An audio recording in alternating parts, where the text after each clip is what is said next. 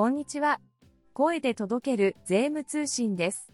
この番組は週刊税務通信を発行している株式会社税務研究会が税制改正の動向1週間分の税務会計ニュースなど旬なトピックスをお届けしています。さて、今回は2023年最後の配信となります。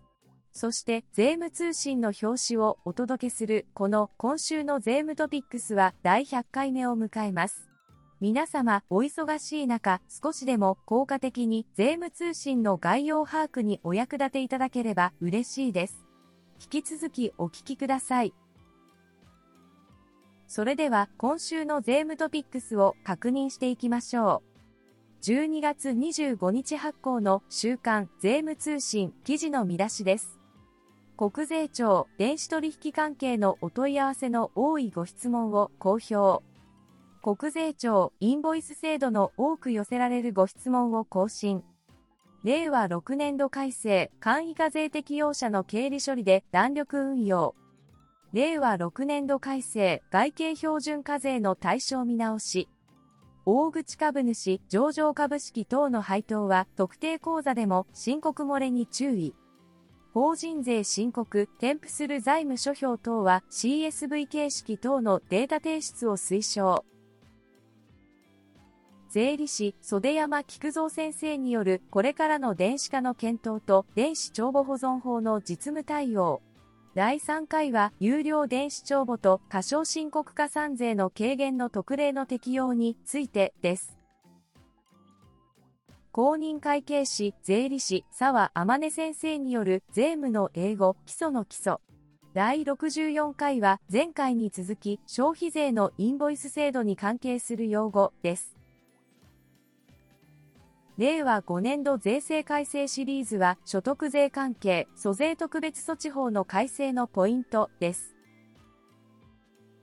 公認会計士、税理士、調査誠先生、公認会計士川口博之先生、公認会計士田宮豊先生による新人経理マン金子公平の注釈書。第83回は空から降ってくるです。税理士佐藤昭弘先生による税務相談印紙税は電子契約書が現契約書となる場合の変更契約書の取り扱いです。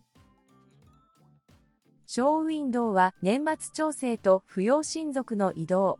106万円の壁と計画書の事後提出です。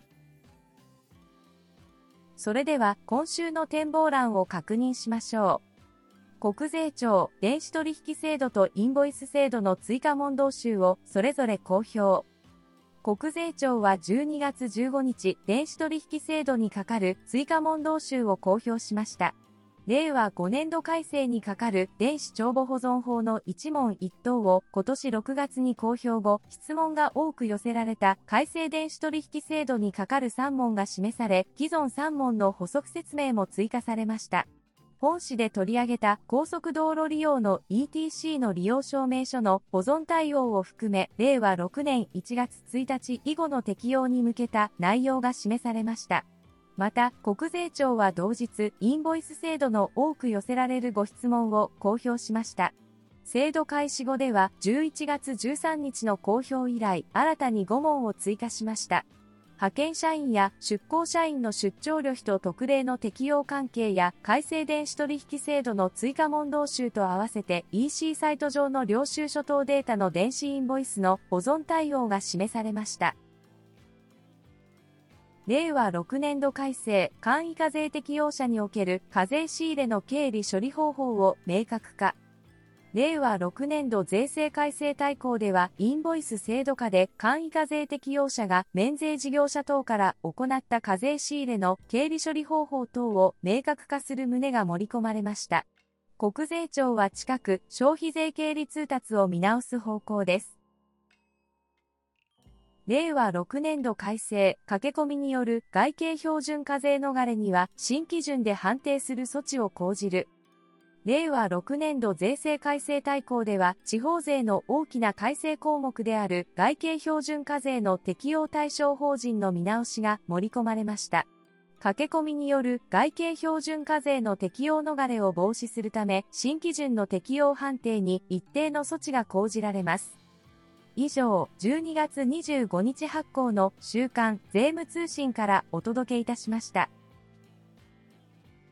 記事の詳細は週刊税務通信本誌でぜひご覧ください。最後までお聞きくださりありがとうございました。iPhone をお使いの方は Apple Podcast で、Android をお使いの方は Spotify や Amazon Music のアプリから番組登録をお願いいたします。最新回の配信時にお知らせが届きますので、ポッドキャストアプリから番組登録をお願いいたします。音声合成エンジンでテキストを読み上げる税券ポリンのナレーションでお送りいたしました。それではまた2024年の配信でお会いしましょう。皆様、良いお年をお迎えください。